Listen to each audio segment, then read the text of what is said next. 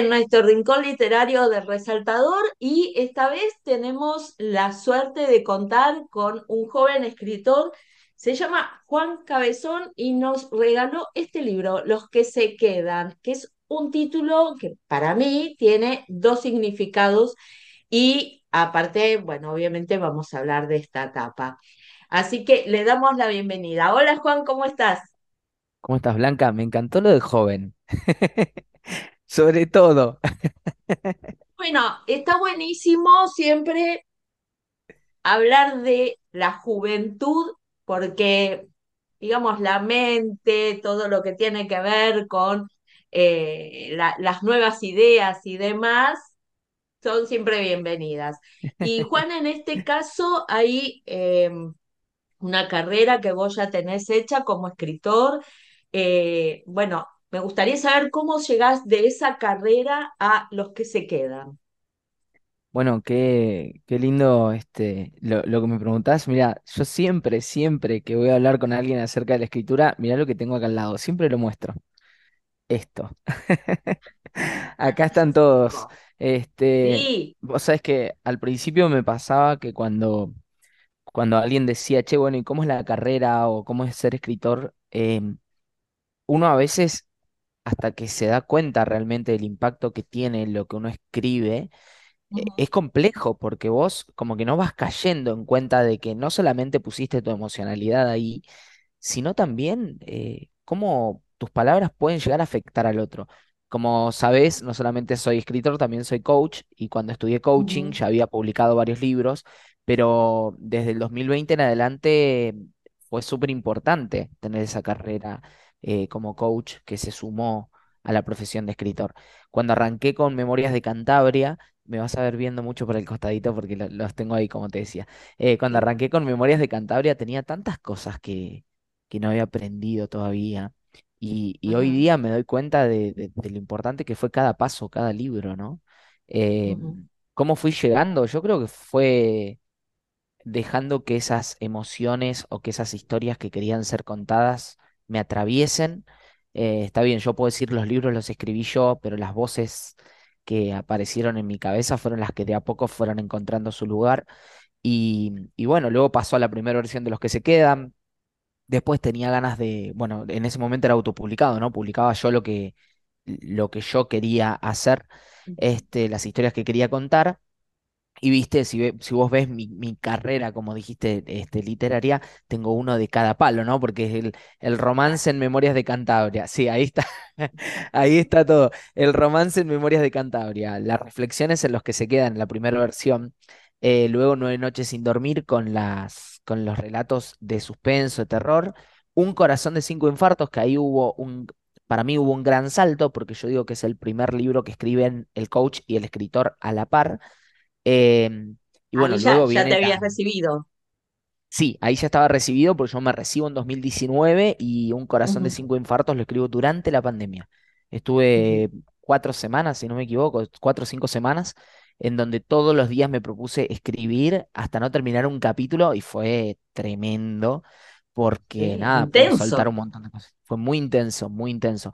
Eh, bueno, otra cosa no podíamos hacer, ¿no? Había que estar encerrados. Así que Nada, también, este, a ver, también cuando vos decís lo de cómo llegué hasta los que se quedan, eh, volví, yo creo que volví y todo lo que pasó en el camino hasta que lo volví a, reeditar con Del Fondo, eh, nada, me, me marcó, me marcó realmente cómo se fue dando poco a poco toda esa emocionalidad en mí hasta que pude revisar esta versión, que la historia es la misma, pero eh, inclusive, ¿sabes qué? También pienso en las colaboraciones que hice en las antologías y publicar el libro de Inspiratas Repentinas y los talleres. De, eh, de donde saqué los dos ebooks gratuitos con otros escritores, eh, todo eso me formó para que los que se quedan eh, hoy día sea el libro que es, sin desmerecer a todos los anteriores, pero sí es cierto Claro, que cuando llegué al proceso de edición del- de la nueva, los que se quedan, eh, había pasado mucho. Así que eh, claro. sí, eh, fue llegar paso a paso. eh, poniéndole emocionalidad y mojándome, porque realmente yo creo que para revisar este libro me tuve que mojar bastante a nivel emocional. vos justamente te recibiste de coach antes de la pandemia, yo supongo que durante la pandemia esa carrera te debió servir muchísimo para el contacto con la gente, en este caso virtual, ¿no? Por, por el tema de la pandemia y, y también para tener muchísimas más experiencias, ¿no? Sí, em, también eh, algo que pasó en, la en- en la pandemia, además de, de terminar el libro y estar recibido, eh, la virtualidad a mí me dio la posibilidad de, de abrir los talleres de escritura y emocionalidad, pero también empecé con el Conversamos con, que es este espacio en donde yo charlo con otros autores. A ver, yo desde chiquito siempre, yo vengo de un pueblo muy chico que se llama Saavedra. Y en ese momento, en, en los 90 cuando yo crecí, no, no conocía escritores. ¿Entendés? El escritor era como una figura súper eh, enorme, inalcanzable, rara. claro. Claro, viste, era como, está está bien, hablabas de Borges, etcétera. En ese momento estaban todos los grandes argentinos vivos. eh, y obviamente, uno necesita sentirse identificado con, y, mm, y por eso nace el Conversamos con. Yo, como sabes muy bien, porque sé que me- nos, nos hemos visto, aunque sea virtualmente por ahí, eh, yo hablo mucho, mucho, muchísimo. Entonces dije, acá tengo que hacer algo con esto. Y claro. empecé a, a gestionar conversaciones con autores, empecé con los autores conocidos y después empecé a mover la vara más y decir, che, bueno, salgamos de la zona de confort, eh, hablemos con personas y lo, sobre todo es está bien, ¿no? Mostramos los libros de las personas, pero también mostramos a la persona detrás de los libros o detrás de la escritura, porque inclusive hay autores que pasaron por el Conversamos. Ahora, ayer arrancamos la, la cuarta temporada. Fíjate que digo arrancamos, no arranqué. O sea, arrancamos porque es algo, un esfuerzo en conjunto con, lo- con los autores que pasan. Y eso me lo dio la pandemia. Yo, eh, hay un montón de cosas que lamentablemente me quitó la pandemia, personas sobre todo, pero, pero me dio la posibilidad de abrir mi horizonte y decir, che, mo- mostremos a los autores, mostremos al esfuerzo y a las personas con sus frustraciones, sus logros, con sus pensamientos, etcétera. Em, y bueno, eso fue un, un regalo que podríamos decir que me dio la, la pandemia, el coaching y la escritura todos combinados. Y volvemos acá, eh, cuando del fondo te propone editarlo, eh, también te propone esta tapa que dice muchísimo. Eh, ¿querés que primero hablemos de la tapa y después del título? Pero dale, como vos quieras. Eh, de la tapa, mira, eh, quienes vieron la portada anterior, a ver, em, em, hacemos un poco de, de historia como para que la gente sepa. Em, la portada anterior tenía el rostro de mi amigo, en el cual todo ese dolor, ese duelo que yo tuve que pasar, eh, me sirvió escribir para poder procesarlo, ¿no? El, el dolor, exactamente, ahí está la foto con Dami, qué grande. Este, el 11 de julio del 2013 fallece y bueno, eh, fue muy loco porque con 26 años que tenía en ese momento, yo y él teníamos la, éramos del, del 86, fue muy loco porque yo pensé que sabía un montón de cosas de la vida y, y ese año me di cuenta que no sabía nada. No quiero, no quiero insultar. Este, no, no, no, no, pero fue como, mira, hay algo, a veces me, me vienen cosas a la mente, este, pensando en los que se quedan después de julio de ese año, yo me cerré un poco, me costó realmente procesarlo y me acuerdo una charla, pero patente, esto creo que nunca lo dije, eh, con mi vieja en la terraza del edificio que vivía en, en ese entonces, mamá no podría, no podía venir porque, bueno, este, ella en ese momento todavía estaba trabajando, no se había jubilado. Y, viste, bueno, las conexiones con las madres y los padres son especiales. Pero vos sabés que yo la llamo, estaba yo en la terraza en Córdoba, ella en- ahí en Saavedra, en el pueblo, y me acuerdo que me dijo algo así como, ¿qué, qué te sirve? ¿Qué sabes hacer vos? Ella sabiendo lo que iba a responder. O sea, le digo yo, no sé, mamá, no, no, no sé nada en este momento. Y me dice, sí, sí, sí sabes. ¿Qué sabes hacer? ¿Qué te sale bien? Escribir. Ok, escribí. Y fue como, ¿viste cuando empezó a fluir así como, pero un llanto que yo no podía, eh, mira, lo pienso también y me, y me emociono porque digo, ¿co- ¿qué, qué otra manera tenía?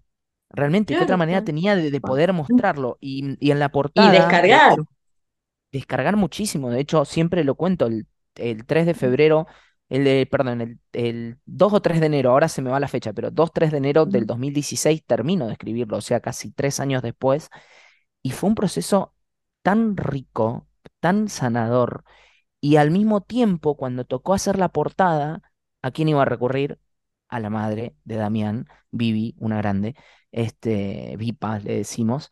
Y vos sabés que hablando con Vipa, de repente me encuentro con el permiso, o sea, la foto que estaba antes en la portada era la cara de Dami, una foto que yo había sacado, o sea, era de, era de mi autoría, si vamos a lo legal, era de mi autoría, Claro, pero dije, no, no, a ver, me parece que hay una cuestión de respeto que hay que cuidar, entonces, cuando la portada está lista, que de hecho me la hace una, una chica de acá de San Rafael, una amiga de San Rafael, em, de repente se la paso a la madre y al padre de Damián y les digo, miren, esta va a ser la portada, me gustaría que ustedes me lo aprueben y si ustedes me lo aprueban, la uso, si no la aprueban, por una cuestión de respeto, no. Yo sabía que le iban a aprobar porque era como un homenaje, no estaba faltando el respeto a nadie, pero necesitaba ese permiso. Em, y bueno, en ese momento la, mi amiga, que era pareja, eh, expareja de Damián, este, también le pedí permiso. Me dijo, no, haz lo que vos quieras, no hay ningún drama, qué sé yo, pero bueno, Además de eso, dije, acá hay que poner algo que muestre que hay historias distintas. Entonces ahí aparecieron las sombras. Eh, y también es por eso, ¿no? Ahora vamos, si querés, al, pasamos al título y vamos a entender las sombras. Pero luego cuando el equipo de diseño de los que, de, mm, del fondo me dice, che, mirá, la cara, yo entiendo la historia, hablando con Jesse desde el fondo, este, Jessica Walker, una grande, porque trató con tanto respeto el libro. Y de repente me dice, mira, eh, si te parece, yo le pido al área de diseño que, que cuide todos los detalles, pero creo que la cara la vamos a sacar. Y yo al principio fue como, "Ah, esto- no sé. Claro, Y me dice, ¿qué te parece si la ponemos adentro? ¿No te parece que llegó el momento de darle el lugar que merece? Y yo, a ver qué onda. Cuando me mostró fue como, sí, sí, sí, recontra sí. Y las sombras se quedaron porque tienen que ver con los cinco personajes principales que me ayudaron eh, a, a pasar todo claro, eso. Perdón, te, te- claro, hablo, un la, la montón. Historia no habla de uno, Claro, la historia este, habla de varios.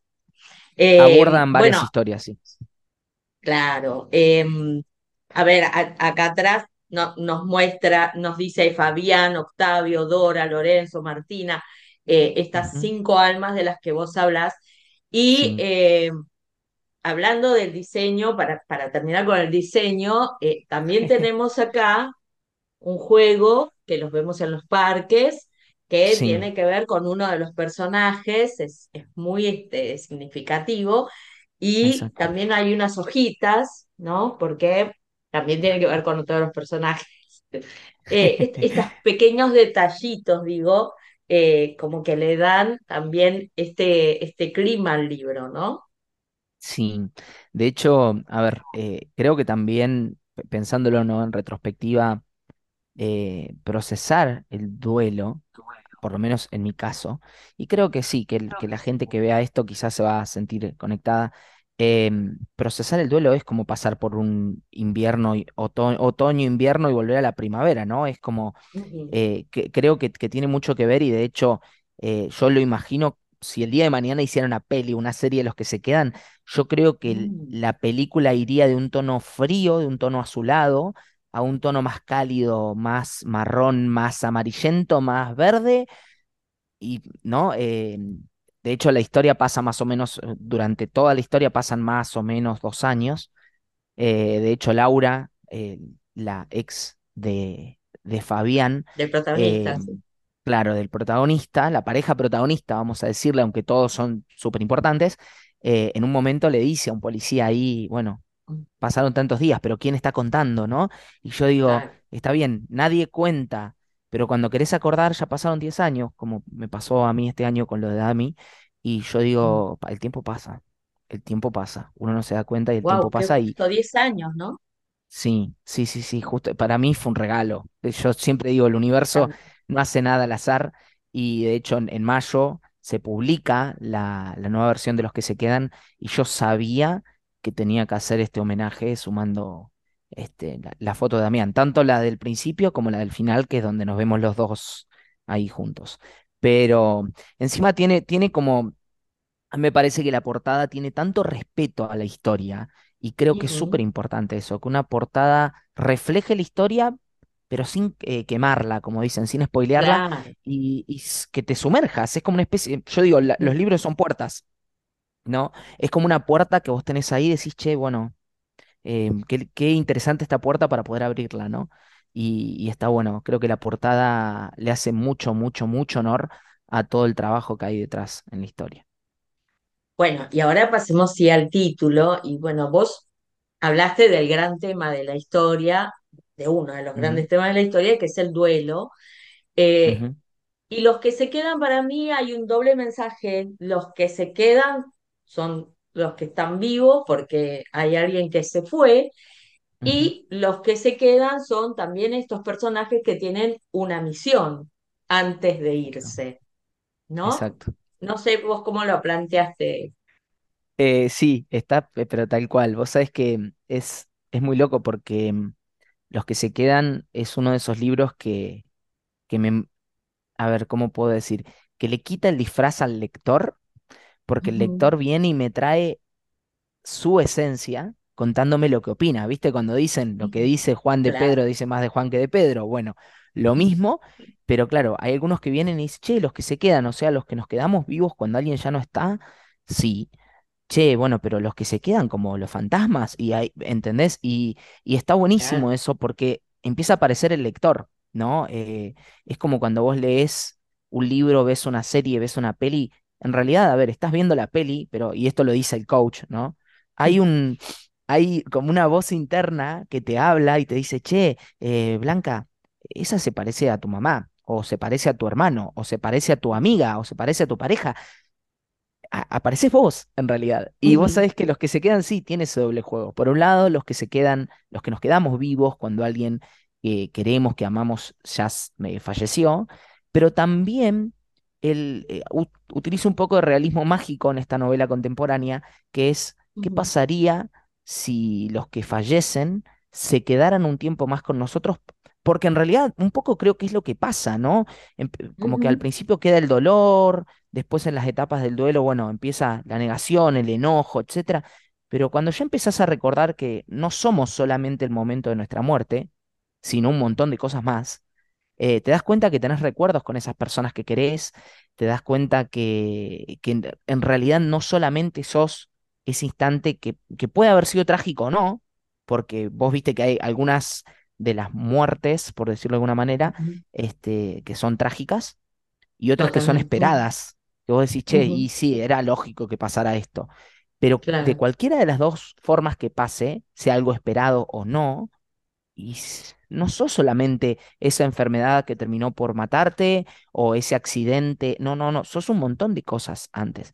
Y muchas veces se ve, esto es opinión propia, personal absoluta, este, muchas veces se ve el, lo que es la muerte como te define. No, no, no es lo que te definió. Es- no es el opuesto. Para mí la muerte no es el opuesto a la vida, es como un paso más. Pero no voy a hacer spoiler de la historia. Em, pero bueno, es como una puerta, ¿no? Es como una puerta más, que en algún momento cruzas.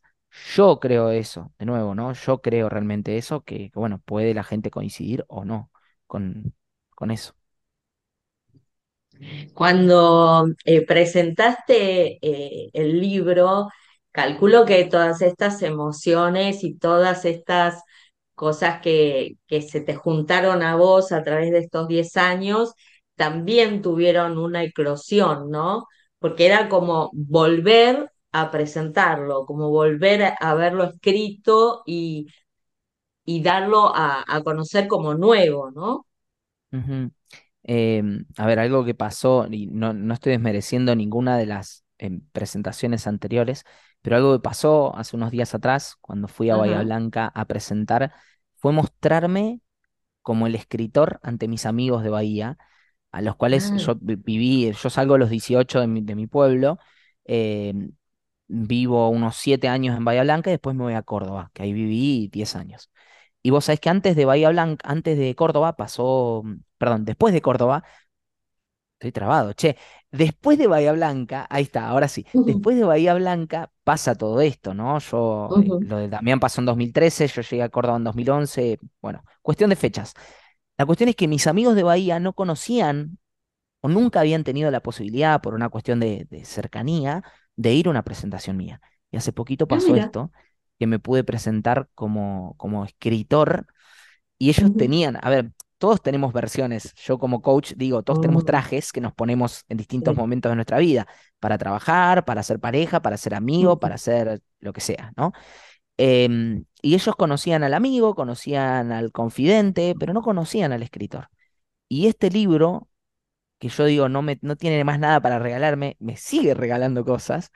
Y la presentación el otro día fue hermosa, fue hermosa porque los chicos, mis amigos de, de hace bastante tiempo, vieron otro lado mío y, y fue como contarles, che, mirá, pasé por esto, eh, pasé por este dolor, eh, pasé por este duelo, pasé por esta, encontré esta luz y te quiero mostrar eh, qué fue lo que encontré. Y fue genial, fue genial, genial, genial. Cada vez que presento el libro me encuentro con eso, con, con cómo volver a contar de la luz que tiene todo ese dolor. Y no focalizarme solo en el dolor, que existe, que no hay que minimizarlo, pero focalizarme en la luz, en que hay algo más también además de ese dolor, ¿no? Y todo esto obviamente también lo utilizás cuando ejerces de coach. Intento, intento, en realidad. Lo que digo es eh, que seas coach no te da eh, superpoderes para ser totalmente inmune a la emocionalidad. De hecho, me ha pasado a veces en entrevistas que, que por ahí me quiebro o ahora en este momento estoy pasando por, siento la emocionalidad La atravesarme y digo, montaña bueno, rusa. Hacerte cargo, es que es eso, es como que, que por ser médico nunca te vayas a enfermar, no tiene lógica, ¿no? Claro. Pero está bueno lo que decís vos de usarlo. Toda esa emocionalidad, si vos aprendés a usarla, a canalizarla, está buenísima, eh, más que guardártela, que también es un poco eh, mi, uno de mis motivos principales para escribir. Yo escribo historias que, que, mm, intentan interpelar al lector, que el lector no se quede como, ah, mirá qué linda historia pochoclera, que banco, banco las historias que tienen un gran desarrollo, ruido, fuegos artificiales, etcétera, pero a mí me gusta que todo eso pase, a mí es mi estilo, que pase para adentro, porque no te podés hacer el tonto. Pero porque yo consumo ese tipo de literatura. A mí me gusta literatura, películas, series que me partan al medio y me dejen reflexionando una noche entera ese soy yo como lector, entonces eh, me gusta hacerlo como, como autor, para que la emocionalidad no pase de largo. Me parece que cuando uno se hace cargo de las emociones, puede, no sé, pu- puede vivir más liviano, no sé cómo decir, creo que esa es la, la palabra, vivir más liviano, sí. Sí, yo creo que hay textos que son movilizantes y que realmente, como vos decís, te interpelan, pero también buscan una identificación, ¿no? O sea, nosotros nos podemos identificar con cualquiera de los personajes de los que se Ujú, y de sus historias, ¿no? Porque a veces te queda esa cosa de eh, no haber podido cerrar el círculo y de alguna forma estos personajes que se quedan como sombras tratan de que se cierre el círculo para los que se quedaron en, en vida, ¿no? Y, mm, y también inclusive es como, no es echarles la culpa, pero sí es decir, si nosotros no avanzamos con nuestra vida, esa Eh, sombra que, que vos, eh, me gusta como la describís, es como una especie de, a mí me gusta más que, por ahí más que sombra me gusta decirle eco, porque lo que nos queda es el eco de lo que esa persona mm, fue, ¿no? Obviamente lo personificamos en una sombra, eh, de hecho no son fantasmas, no, para que la gente sepa si lo quiere leer, no es una historia de miedo, tiene un, un tinte policial, pero es muy reflexivo y... E inclusive ellos están en su forma humana, nada de caras de susto ni nada, simplemente llevan de hecho, eh, esto sí lo voy a decir como un spoiler, llevan la misma ropa que tenían cuando fallecieron. Por ah, eso Octavio está en su bata de hospital, este, con, pobrecito. con la, con la, con la colita al aire. Este, yo digo, cuando lo hagan, eh, pobre el actor pequeño que tenga que hacer de, de Octavio cuando toque las escenas de frío, vamos a encontrar una manera. Yo voy a estar Me teniéndole ahí encanta, me encanta que pienses que se puede llevar al cine o a la televisión. Me Es encanta, que, porque sí, es algo que hablamos mucho con, con los autores, ¿no? Hay tanta eh, riqueza en, en los nuevos libros eh, que la verdad es que yo no entiendo cómo se sigue haciendo cualquier pavada en televisión y, y no se Eh, adapta todo lo que, por ejemplo, ves en la biblioteca vos decís, tengo todo esto de autores argentinos, ¿no? Que cuentan cosas nuestras y que tienen que ver con nuestra idiosincrasia o con, o con los lugares donde vivimos, eh, en cualquier lugar del país, ¿por qué no este, hacer esa clase de, de producto, ¿no? Mira, yo este, hablando con Jessie, siempre digo, ella me dice, vos manifestás, Juan. Yo, sí, cuando quieran, yo feliz, pero vos sabés que el otro día estuve pasando unos 15 días más o menos en el pueblo, en Saavedra, este, y, y en realidad mi cabeza, cuando ve escenarios de los que se quedan, los ve ahí.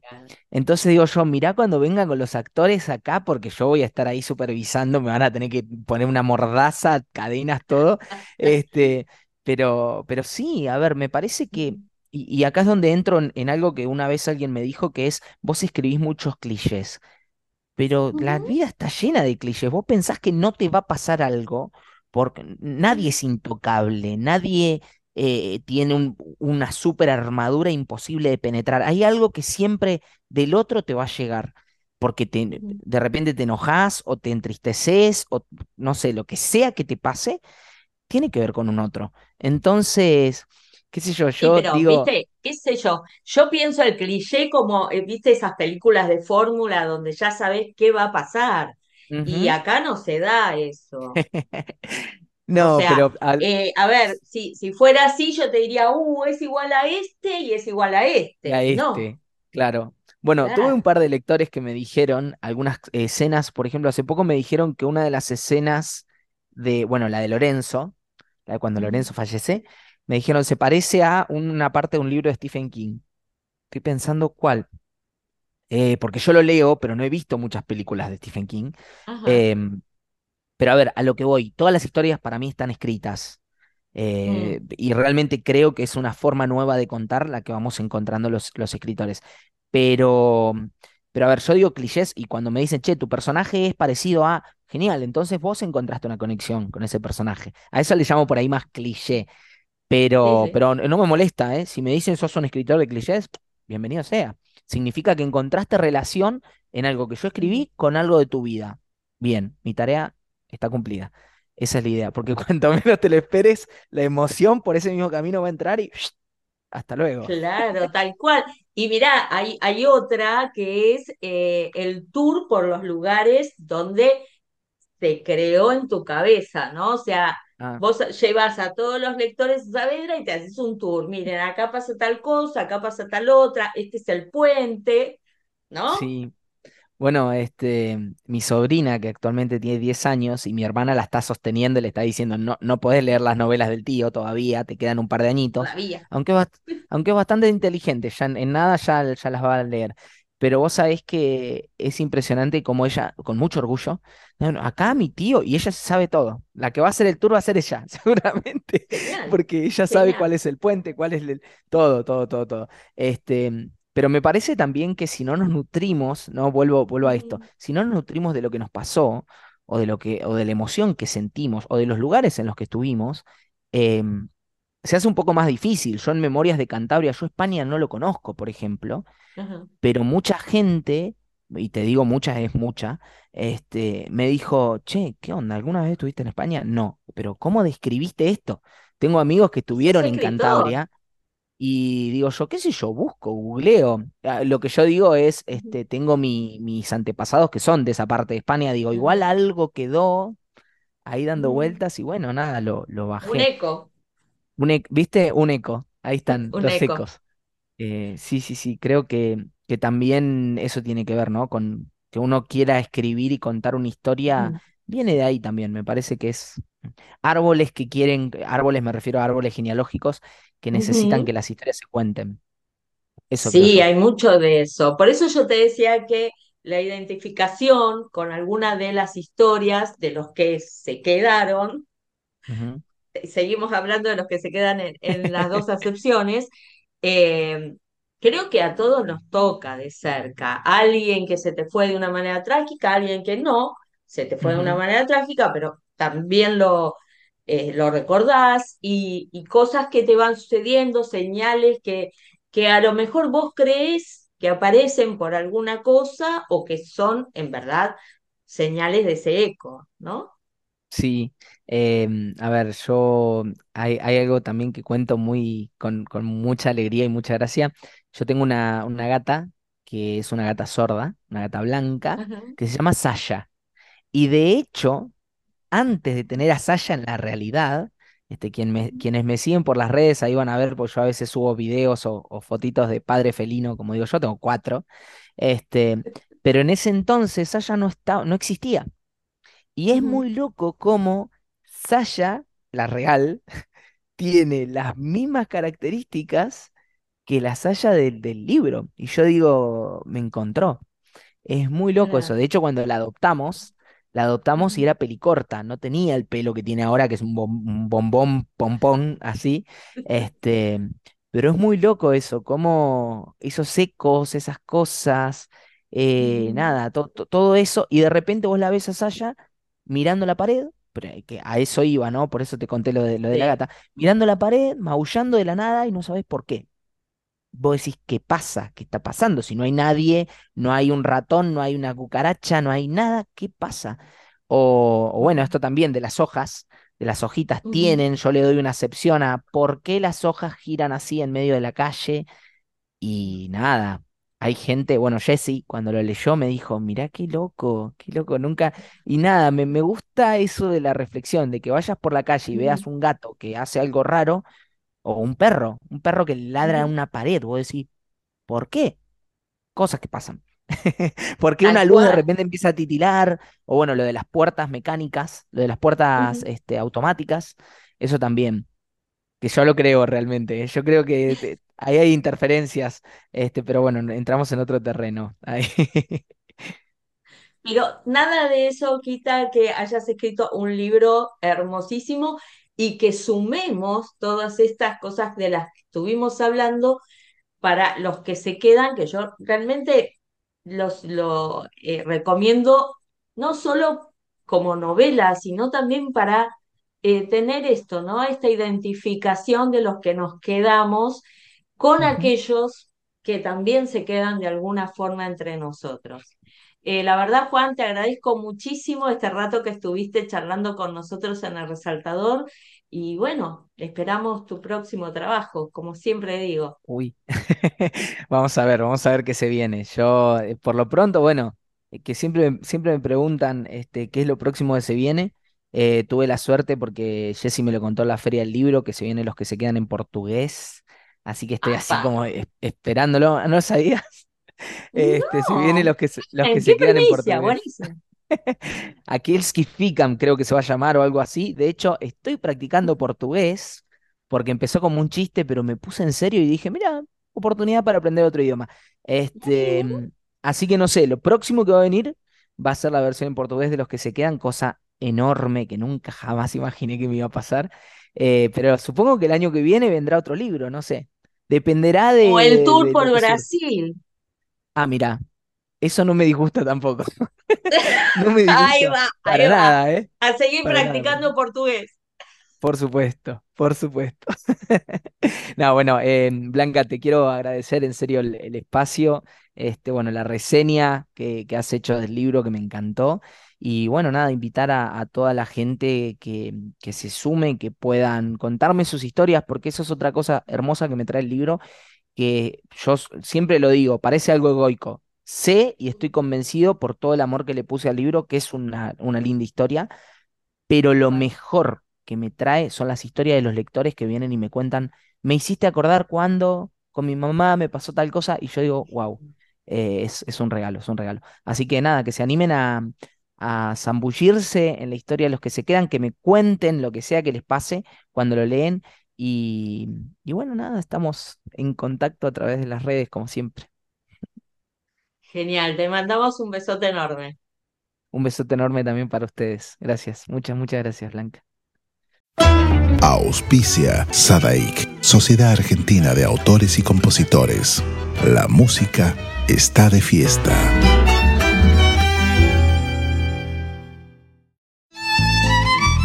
Fábrica de envases de hojalata en Basil. Fabricamos set materos, alcancías, latas para té, café, galletitas, fideos, legumbres, harinas y todo tipo de envases para cubrir tu necesidad. Vos elegís tu modelo, tamaño y color. Contamos con un departamento de diseño gráfico y desarrollo industrial. Envíos a todo el país. Venta mayorista y minorista. Consulta SAL 5411-5315-2580. Seguinos en nuestras redes, en Instagram y en Facebook, arroba en Latas Decoradas. En Basil, apoyando siempre al folclore argentino. Cátulo Tango, en el corazón del abasto. La mejor experiencia de tango en Buenos Aires. Un show con lo mejor del tango clásico y moderno. La pasión por el tango más viva que nunca. Te esperamos. Cátulo Tango.